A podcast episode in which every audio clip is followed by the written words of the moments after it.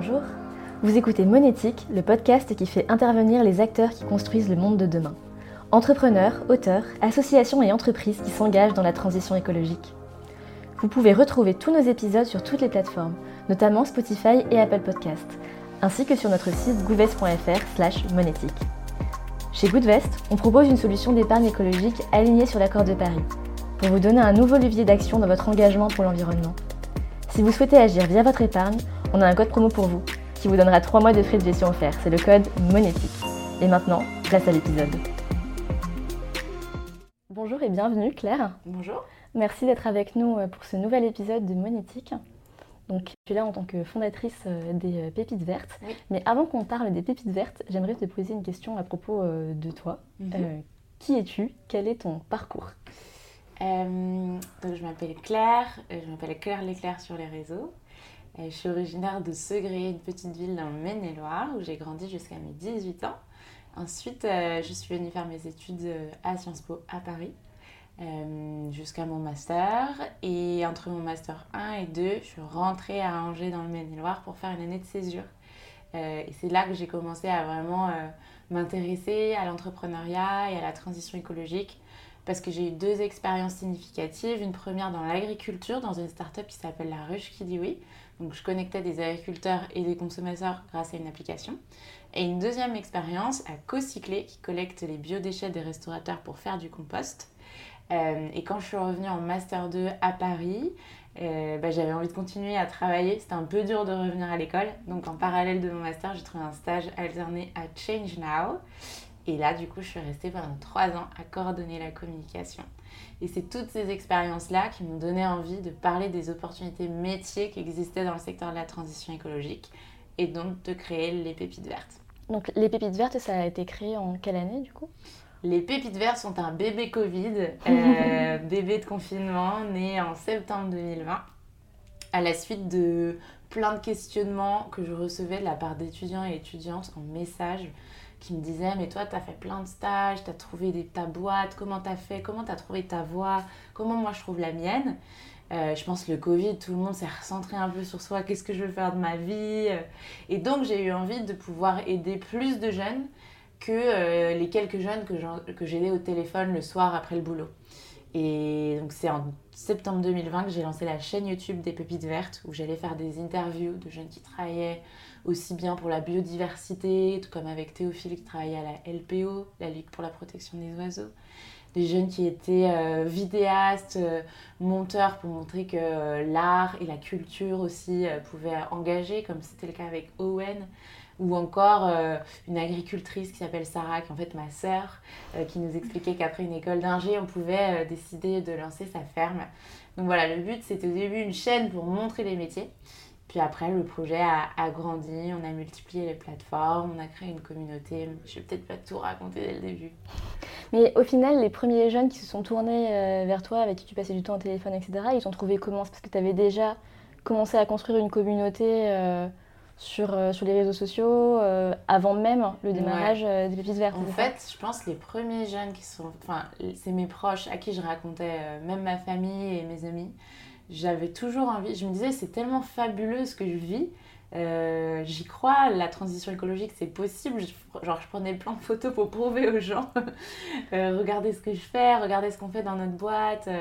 et c'est à force de raconter mes expériences perso à mes proches, puis aux, proches de mes proches, etc., que ma petite communauté est née. Mais au tout début, c'était surtout les gens de Sciences Po et euh, mes amis. Quoi. Ton, ton, entourage euh, vraiment euh, très très proche. Parce que toi, au départ, pendant tes études, donc tu as étudié à Sciences Po, est-ce que tes spécialisations avaient finalement un lien avec la transition écologique ou même pas forcément? Aucun. Moi, je fais partie des gens qui croient qu'on peut devenir expert dans un secteur, dans une compétence. moi, c'est la communication. Euh, et la mettre à profit de projets environnementaux sans être un expert scientifique de l'environnement. Euh, je dis souvent, euh, si vous avez fait de la finance, de la compta ou de la cuisine, eh ben, c'est des compétences de base qui peuvent s'adapter au défi de la transition écologique. Et je dis souvent aux gens, vous êtes déjà légitime, vous avez déjà un bagage qui vous permet de prétendre à des jobs à impact. Vous n'êtes pas obligé de faire un master en développement durable ou d'être ingénieur en énergie renouvelable pour vous insérer dans ce secteur-là. Après, ça va demander de, se former, évidemment, d'apprendre, euh, de comprendre les défis du climat, les défis de la biodiversité, euh, des ressources, euh, les impacts sociaux que ça a. Et ça, ça s'apprend, mais ça s'apprend en lisant des bouquins, en écoutant des podcasts. On n'a pas besoin d'aller à l'école pour ça. par contre, on a besoin d'être très curieux, évidemment. Parce que de toute façon, en France aujourd'hui, les formations qui sont vraiment spécialisées sur le développement durable, l'environnement ou la transition écologique, qu'est-ce qui existe Il y en a, il y a des écoles dédiées. Euh, moi, par exemple, je travaille avec Ecopia, qui est une école de la RSE qui forme vraiment les jeunes euh, de la RSE parce que, en fait, le secteur de la RSE, il a dû s'auto-former. Euh, les métiers sont, ont, grandi vite, mais les gens n'avaient pas forcément les formations. Donc là, il y a des écoles qui, qui sont dédiées. il y a l'école 3 à Lyon aussi qui forme depuis longtemps sur le développement durable. Et puis, il y a des masters spécialisés. Il y en a un à Audencia qui est en train de se lancer. Je pense aussi que Sciences Po a quand même des masters spécialisés euh, mais ce que demandent aujourd'hui les étudiants et les étudiantes, c'est que le sujet de la transition écologique soit présent dans toutes les formations. Euh, dès le départ, puisque ce sont quand même des connaissances scientifiques qu'on ne peut pas inventer. Euh, c'est vraiment les rapports du GIEC, ce sont des experts qui bossent sur ces sujets-là. Ça, ça s'apprend, ça devrait s'apprendre à l'école, peut-être même dès le lycée.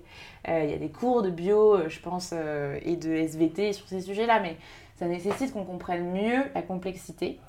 Euh, et aujourd'hui, euh, c'est pour ça qu'il y a eu pour un réveil écologique, c'est pour ça que les étudiants de l'agro-paritech euh, se réveillent et, disent bifurcon, désertons, c'est parce qu'ils estiment qu'il y a un décalage entre les défis à relever dans le monde du travail et la formation. Donc c'est pas encore au niveau, mais ça bouge. Sur les trois dernières années, franchement, moi je trouve que ça a bougé. Puis je pense qu'il y a aussi le fait que, tu vas me dire si tu es d'accord ou non. Aujourd'hui, finalement, il y a une très forte demande, je pense, de la part euh, du milieu professionnel pour avoir des personnes qui ont une spécialité euh, dans l'environnement, etc. Et finalement, les formations, elles se créent aujourd'hui, alors que le marché du travail en a besoin, euh, en fait, aujourd'hui aussi. Exactement. C'est pour quand C'était pour quand? Hier. ouais, vraiment, je parle du coup aussi bien avec des recruteurs qu'avec des formateurs. Euh, les pôles RH sont en recherche en ce moment de formation. Alors pareil, il y a pas mal d'acteurs de la formation continue qui se lancent. Hein.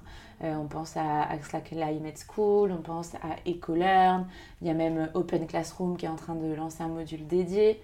Euh, donc c'est chouette, ils ont besoin de transformer les métiers. Donc c'est un gros, en gros, en général, ce qu'on dit, c'est qu'on compare la révolution de la transition écologique en ce moment à la révolution digitale qui a eu lieu dans les années 2010 euh, quand il a fallu commencer à équiper tout le monde euh, et qu'en fait les jeunes qui arrivaient dans les, dans les groupes étaient plus formés que leurs managers parce que dans leurs écoles d'ingé, par exemple, on leur avait permis d'utiliser des ordis, etc.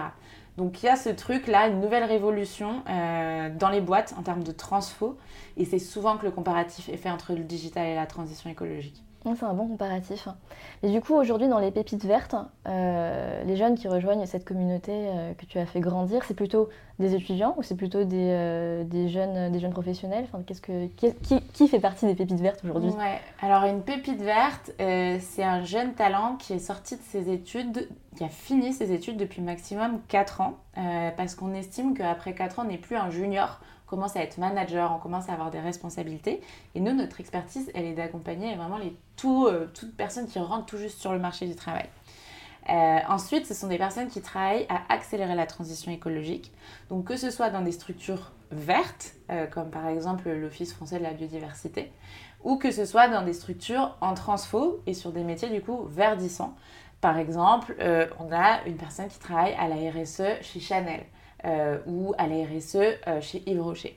Euh, donc on a vraiment les différents types de profils. Les jeunes peuvent travailler en ONG, dans le service public aussi. On a un jeune qui s'appelle Quentin qui travaille à l'ADEME, l'Agence de la transition écologique. on a un jeune qui s'appelle Max qui travaille à la ville de une ville dans le sud de, Paris, enfin dans, le sud de la métropole. Et du coup, le but c'est de dire tant que votre métier accélère la transition, vous pouvez nous rejoindre, peu importe votre structure mais ce sont des gens en poste aujourd'hui qu'on accompagne.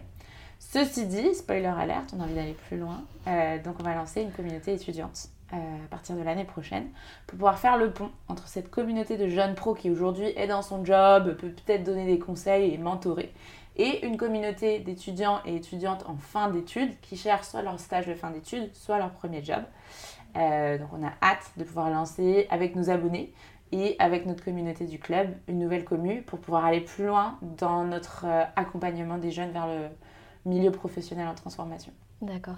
Et du coup, pour préciser euh, un peu tout ça pour les personnes qui ne connaissent pas forcément les pépites vertes, aujourd'hui, les pépites vertes, c'est à la fois une communauté, un média, un réseau d'entraide, de networking, c'est un peu tout ça à la fois?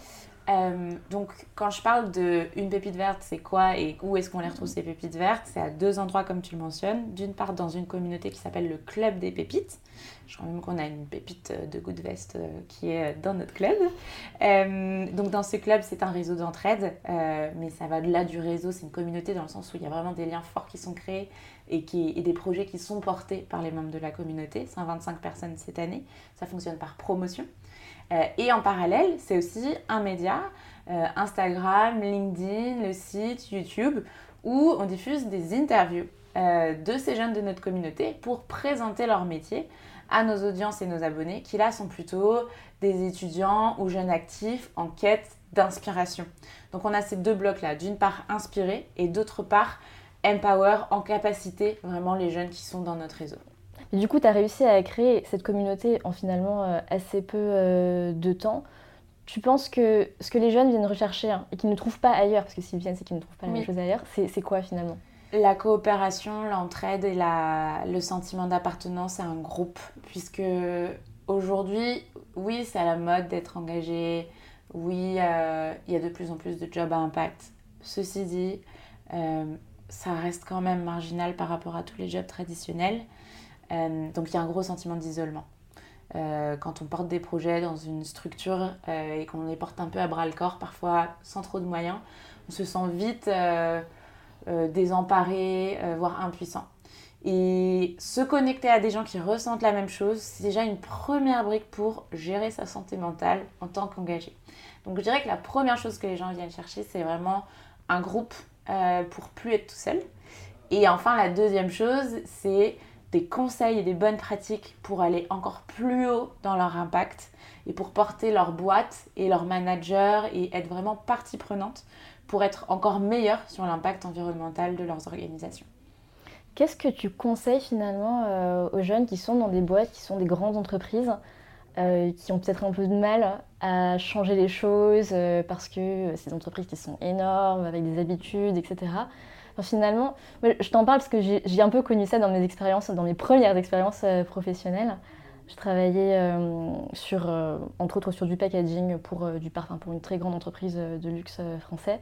Et mon, job avait aucun rapport avec le développement durable. Mais pour moi, la logique, c'était qu'on ait des packaging qui soient faciles à recycler, tout simplement.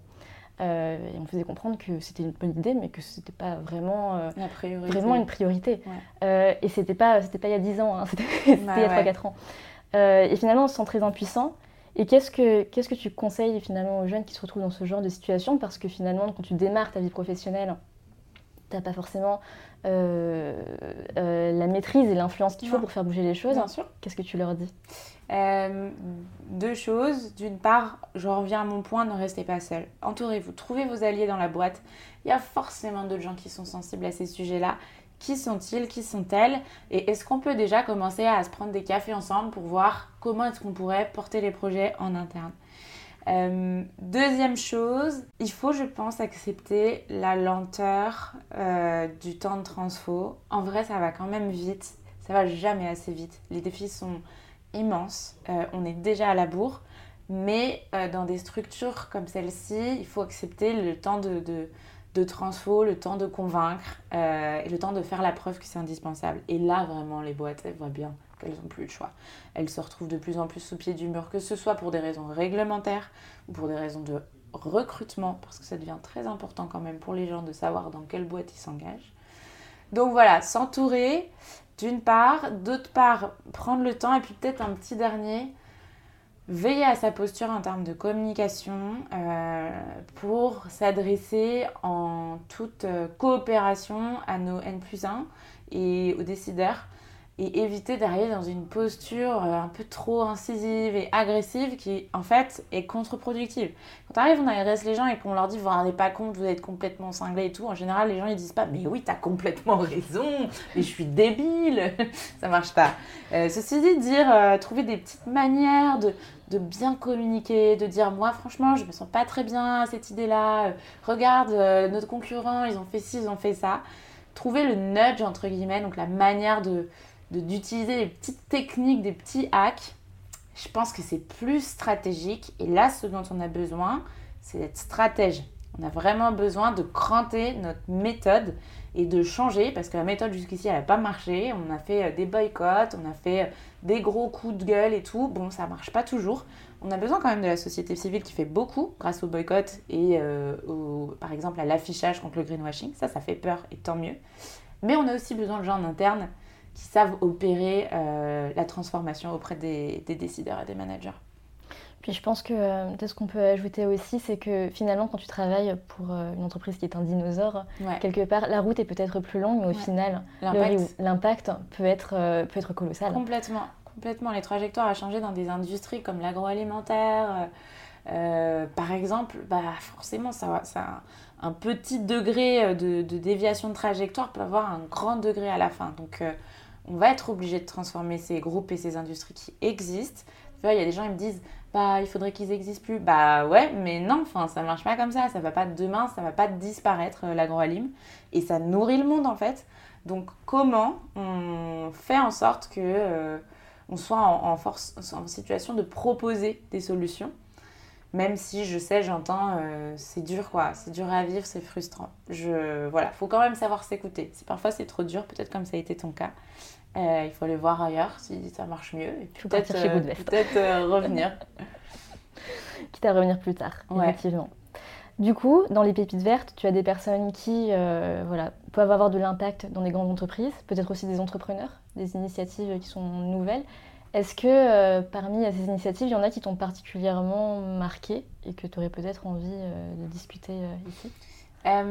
Alors, j'ai des entrepreneurs dans ma communauté. Ceci dit, ils ne sont pas très nombreux parce que ce qu'on propose comme programme d'accompagnement, c'est plus pour les intrapreneurs, c'est-à-dire les gens qui sont en poste, qui sont salariés et qui montent des projets à impact dans leur boîte. donc, il y a des ponts qui se créent même en interne dans la communauté. Euh, si je pense par exemple à un de nos entrepreneurs qui s'appelle Louis Sibyl, qui a créé Maya, qui est une solution euh, super qui aide les chefs dans la restauration collective à mieux préparer leur menu pour que les menus puissent respecter la loi Egalim qui demande un pourcentage de produits bio et locaux. Euh, et ben, le fait que Louis porte ce projet-là et que dans la communauté, il y avait Anna qui bossait dans une boîte euh, à la RSE et qui était en train de changer son parc informatique et qui cherchait à revaloriser son dernier parc informatique, euh, elle a donné du coup euh, les ordinateurs à, aux équipes de Louis de Maya. Donc tu vois, il y a des ponts qui se font entre les entrepreneurs et les intrapreneurs dans notre communauté. donc ça, c'est une des belles initiatives qui se fait. Après, parmi les chouettes projets qu'on a, ben, on est très content qu'il y ait deux tonnes, par exemple, dans notre communauté. Euh, on a euh, euh, la pépite qui est responsable de développer le déploiement de, cette, de ce jeu qui permet de quantifier notre impact carbone et de identifier collectivement comment on va pouvoir réduire à 2 tonnes nos émissions. Sa mission, c'est de le développer dans les écoles. Donc, pareil, trop chouette de voir ce genre de projet-là. et puis tout à l'heure, je parlais de, Max qui bosse à la mairie de Bagneux. Bon, bah, trop cool aussi de voir qu'on a euh, des jeunes qui arrivent dans les mairies euh, et qui sont staffés sur des, sur des missions de développer euh, l'engagement local pour une meilleure alimentation locale, une meilleure mobilité plus douce. Donc c'est un peu dur d'en nommer que quelques-uns parce qu'il y en a 125 et que c'est incroyable. Louise qui bosse chez Bilab et qui accompagne les entreprises à devenir certifiées Bicorp. Lucas qui travaille chez Spark News et qui travaille sur les nouveaux récits euh, sur comment raconter cette transformation avec les décideurs. Euh, mais il faut m'arrêter parce qu'il y en a 125. Donc, euh. Tu aimerais les mettre tous en avant et comment on te comprend Je vais te poser une question. Et je ne sais pas si la réponse est simple, probablement pas, mais je vais tenter ma chance quand même. Pour toi, d'après ton expérience et les personnes que tu as pu rencontrer via les pépites vertes et ton expérience personnelle, c'est quoi les métiers qui ont de l'avenir? Dans les métiers d'avenir, il y a un peu deux manières, trois manières de répondre. la première, elle est à l'échelle sectorielle. on a des secteurs qui vont devoir se développer. Euh, par exemple, le secteur de l'agriculture. Euh, je crois que c'est quasiment 70% des agriculteurs et agricultrices qui vont partir à la retraite dans les 10 prochaines années. Je ne sais pas si c'est 70, mais c'est presque 50 en tout cas. Enfin, il faudrait retrouver la stat. C'est énorme. On va avoir besoin de, gens qui mettent euh, les mains dans la terre, qui se forment, qui se font des BPREA. Donc un BPREA, c'est un brevet professionnel pour travailler, devenir maraîcher. ou qui prennent des formations agriculture bio, maraîchage sur sol vivant, etc. Donc ça, c'est vraiment, il va y avoir du taf dans l'agriculture si on veut relocaliser notre agriculture euh, et continuer à travailler notre résilience alimentaire. Euh, il va y avoir du taf euh, sur le sujet énergie, évidemment. D'une part, pour bah, essayer de décarboner nos manières de produire de l'énergie, donc moins de fossiles et plus de renouvelables, mais aussi si on veut réduire notre consommation, donc devenir plus sobre. Et donc, un des secteurs qui en ce moment est en train euh, vraiment de faire parler de lui, c'est celui de la rénovation énergétique et des bâtiments qui sont meilleurs en termes euh, d'énergie. Donc pareil, là, du taf qui va de euh, en mode chef de projet à électricien ou électricienne sobre. Alors je ne sais pas comment on devient électricien ou électricienne sobre, mais par exemple, on, on est partenaire d'une formation sur ce sujet-là avec l'INCO. Et puis enfin, autre secteur, la mobilité la mobilité partagée et la mobilité douce comme le vélo. Euh, l'industrie du vélo devrait quand même exploser euh, et l'industrie de la réparabilité, enfin le secteur de la réparabilité. Il y avait plein de garagistes, euh, il y a toujours plein de garagistes, mais est-ce qu'on va pas se lancer dans les garages à vélo? Parce que bon, s'il y a de plus en plus de vélos, il faudra les réparer. et plus largement, du coup, si on arrive à shifter vers une économie plus circulaire où on a de plus en plus habitué à acheter de la seconde main, il va quand même y avoir un sujet de qui sait réparer les choses pour les remettre dans un nouveau circuit. Donc ça, c'est trois gros secteurs. Et après, si on descend au métier, euh, et bien justement, économie circulaire, comprendre ce sujet de toute la chaîne de valeur euh, des produits, euh, réduire et mieux sourcer, donc des métiers achats qui vont se réinventer.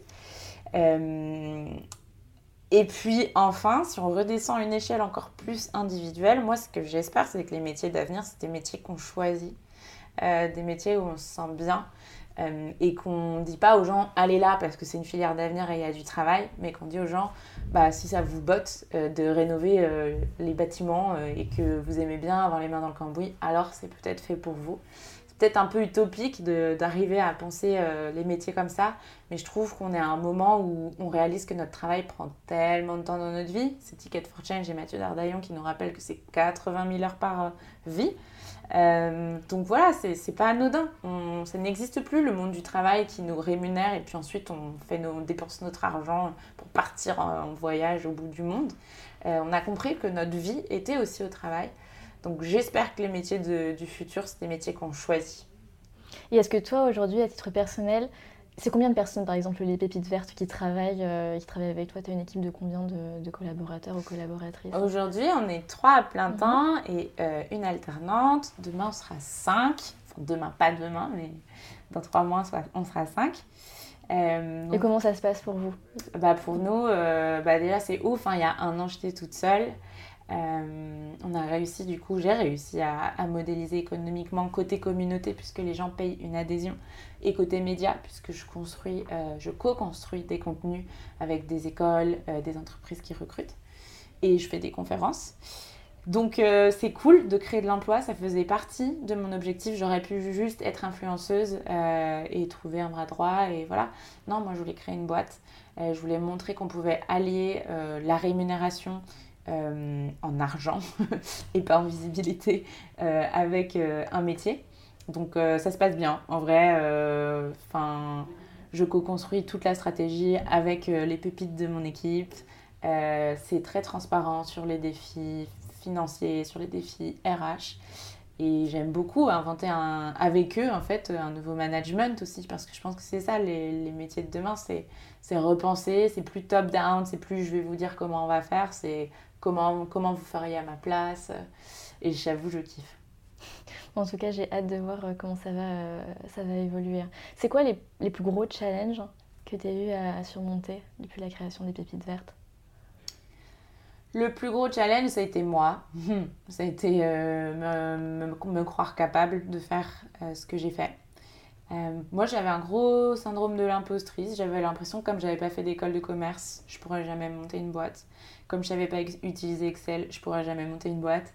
Euh, et ben en fait j'ai pas eu le choix. J'ai dû apprendre à utiliser, euh, j'ai dû faire des webinaires, j'ai dû me tromper, euh, j'ai dû rater, vendre mal pour apprendre. Et ouais, j'ai raté beaucoup de trucs. J'ai laissé des plumes. J'ai vraiment fait un burn-out en, en, juin, à la fin de cette première année d'entrepreneuriat où j'ai un moment, je me suis arrêtée, j'ai soufflé et je me suis écroulée parce que c'était trop d'un coup. Enfin, j'avais tellement pas confiance en moi que je sais pas, tout est tombé d'un coup. Et puis je me suis relevée, j'ai regardé, j'ai fait meuf, tu l'as fait quoi. Et voilà, maintenant j'ai l'impression que je passe à une nouvelle étape. Euh, je passe à une étape où j'ai plus besoin de me prouver à moi-même que je suis capable. Euh, et que maintenant le défi c'est comment on tient dans le temps. Euh, mais ouais, première année très difficile, pas très entourée ou trop entourée. Tu sais, c'est le truc où tu as 10 mentors et pas, et, pas assez de suivi en vrai. Donc euh, je pense quand on monte un projet, c'est très important de penser euh, quel est l'incubateur ou qui sont les deux, trois mentors de ton board qui nous accompagnent et de pas se laisser... Euh, de ne pas vivoter entre trop d'avis quoi. Après, je pense que sans tous ces avis différents, je ne serais pas là où je suis. Donc je regrette rien, mais c'était très difficile. Et au-delà de la démarche euh, entrepreneuriale et de tous les challenges que ça représente, d'un point de vue environnemental, tu as une démarche qui est à la fois très réaliste et très optimiste. Euh, comment tu arrives à garder euh, ce cap? Parce qu'il y a des moments où toi aussi, tu te dis finalement peut-être que c'est trop énorme et est-ce qu'on va y arriver un jour? Hum. Franchement, c'est chaud, je vais pas mentir. c'est chaud. Mais je pense qu'on ne doit jamais perdre l'espoir. Euh, et surtout, je pense qu'on ne doit jamais oublier qu'aujourd'hui, on est vivant. Demain, on est vivant. Dans 10 ans, on est vivant. Dans 30 ans, on est vivant. Dans 40 ans, on est vivant. Qu'est-ce qu'on en fait? Enfin, en fait, je ne crois pas du tout à la théorie de l'effondrement ou comme quoi d'un coup, d'un seul, euh, la moitié de la population euh, va disparaître. C'est faux. Et surtout pas nous, les personnes les plus favorisées économiquement. On est là aujourd'hui, on sera là demain qu'est-ce qu'on fait, comment on prend nos responsabilités, comment on s'adapte, euh, comment on innove, comment on coopère pour faire face et assumer bah, la catastrophe qui arrive. Donc je pense qu'il faut, faut jamais lâcher. Et surtout, il faut se rappeler pourquoi on le fait. Et moi, je sais très bien pourquoi je me bats. Je me bats parce que j'aime vivre, j'aime boire des coups, j'aime danser, j'aime voir mes potes, j'aime voir ma famille. Et du coup, si je me bats pas, bah, je prends le risque de perdre tout ça. Donc, déjà, il faut que je continue à boire des coups, danser, voir mes potes et ma famille. Et ensuite que je me batte pour faire en sorte que ce soit toujours le cas et que les autres après moi puissent aussi. Est-ce qu'il y a des ressources ou des sources d'informations que tu as envie euh, de conseiller aux personnes qui nous écoutent? J'aimerais vous conseiller d'aller voir euh, la mine d'or des pépites vertes. On a fait un travail où on a regroupé euh, plein de structures qui aident à trouver sa voie, son job, son stage vous inviter à être curieux et à écrire vous-même à des personnes qui vous inspirent. Si vous avez jamais osé le faire et que vous m'entendez parler là, faites-le. Ça ne dérange jamais personne de, parler de sa vie. Regardez, je viens de le faire pendant 40 minutes. Euh, vraiment oser. Euh, et enfin, moi, je, suis un peu chiante sur les ressources quand on m'en demande à la fin. Je donne tout le temps des conseils de pop culture. Je trouve toute mon inspiration dans les stars. J'adore ce que font les rappeurs. J'ai adoré euh, la, la, série documentaire sur Orelsan, cette détermination, euh, comment il s'est bien entouré. Euh, j'adore Sia, j'écoute tout le temps Angèle. et voilà, je pense que ma recommandation et ma ressource, elle n'est pas scientifique, elle est culturelle. Trouvez les trucs qui vous font vibrer et inspirez-vous de gens qui se réalisent par l'art, par le sport parce que ça doit être des modèles pour nous qui essayons de porter des sujets euh, chiant et grave. On doit rendre le truc sexy avec des paillettes. On doit embarquer les gens avec nous. Donc, ouais, inspirez-vous des, des, personnalités qui, qui, vous font vibrer parce que vous arriverez à votre tour peut-être à, à, vibrer à la même fréquence. Oh, c'est beau. On arrive bientôt euh, à la fin de cet enregistrement. J'ai deux dernières questions euh, pour toi. La première, c'est une question très pratique. Qu'est-ce qu'il faut faire si on veut rejoindre les pépites? Alors, euh, si vous êtes un jeune pro ou une jeune pro de la transition écologique, on ouvre les candidatures pour rejoindre le club en général à partir de juin. Donc il faudra attendre juin. Euh, ceci dit, on fait souvent des événements ouverts au grand public, soit en ligne ou soit hors ligne. Donc suivez-nous sur les réseaux et vous pourrez y participer. Euh, si vous êtes étudiante ou étudiant en fin de parcours et que vous allez bientôt chercher un stage, pareil, euh, suivez-nous parce qu'on va bientôt lancer un programme pour vous. Et enfin, si vous n'êtes pas jeune et que vous avez envie de vous énerver contre moi parce que je fais des trucs que pour les jeunes, je sais, c'est désagréable. Euh, c'est pas contre vous. Euh, nous, on estime qu'on n'est pas les meilleurs pour accompagner les personnes en réorientation. Euh, donc sur la mine d'or, encore une fois, on a ressourcé Ticket for Change, On Purpose, Mon Job de Sens, Omeva, qui sont des partenaires et qui accompagnent les profils plus seniors, plus experts, plein de compétences à euh, mettre à profit euh, tout ce qu'ils savent pour les projets à impact. Donc rejoignez des structures qui vous correspondent et puis envoyez-nous du love. Euh, dites-nous comment vous pouvez nous aider si jamais c'est pas nous qui pouvons vous aider. Et ma dernière question, euh, tu en as déjà évoqué au moins un, mais quels sont tes projets pour les mois, les années à venir? Que tu as le droit, que tu ah t'autorises à divulguer, bien sûr. Bah, nous, il n'y a pas beaucoup de secrets. Moi, je crois pas au truc. je vais lancer un truc, mais je peux pas le dire. Euh, moi, perso, il faut que je structure cette entreprise, que je continue à structurer cette entreprise, que je continue à fédérer une Dream Team. Euh, donc voilà, on va devenir 5, c'est beaucoup. Donc déjà une période de recrutement. Euh, et ensuite, on va se concentrer à fond sur les communautés. Donc voilà, lancer une nouvelle communauté étudiante, gros défi. Lancer une communauté alumni avec les membres du club qui sont passés par notre programme. Qu'est-ce qu'on en fait après? Comment on continue à s'engager à nos côtés? Euh, voilà, donc on va se reconcentrer énormément sur les gens qu'on accompagne et puis en parallèle continuer à faire rayonner toute notre communauté sur nos plateformes, euh, créer des interviews, faire des conférences. Ça, on lâche pas parce qu'on sait que ça fait du bien de se faire inspirer et que euh, on voudrait voilà, être une plateforme, un média pour mettre en lumière les salariés parce qu'en général, on donne la parole aux, CEO, aux fondateurs et c'est très bien. Euh, mais nous, on trouve qu'il y a plein de, porteurs de projets en interne qui méritent aussi euh, d'avoir de la lumière. En tout cas, bravo euh, pour cette démarche. Merci beaucoup d'avoir été avec nous pour cet épisode. Et nous, on va continuer au sein de l'équipe Goodvest de suivre de près les pépites vertes. Merci d'avoir été avec nous pour ce nouvel épisode de Monétique, le podcast de la finance et de l'investissement responsable et d'une nouvelle économie durable pour l'environnement. Vous pouvez retrouver les anciens épisodes du podcast sur goodvest.fr slash monétique et sur les plateformes de streaming Spotify et Apple. Si l'épisode vous a plu, n'hésitez pas à le noter 5 étoiles. Et enfin, parce que Monétique doit rester une plateforme collaborative, n'hésitez pas à nous écrire pour nous envoyer vos suggestions d'invités. Bonne journée à toutes et à tous.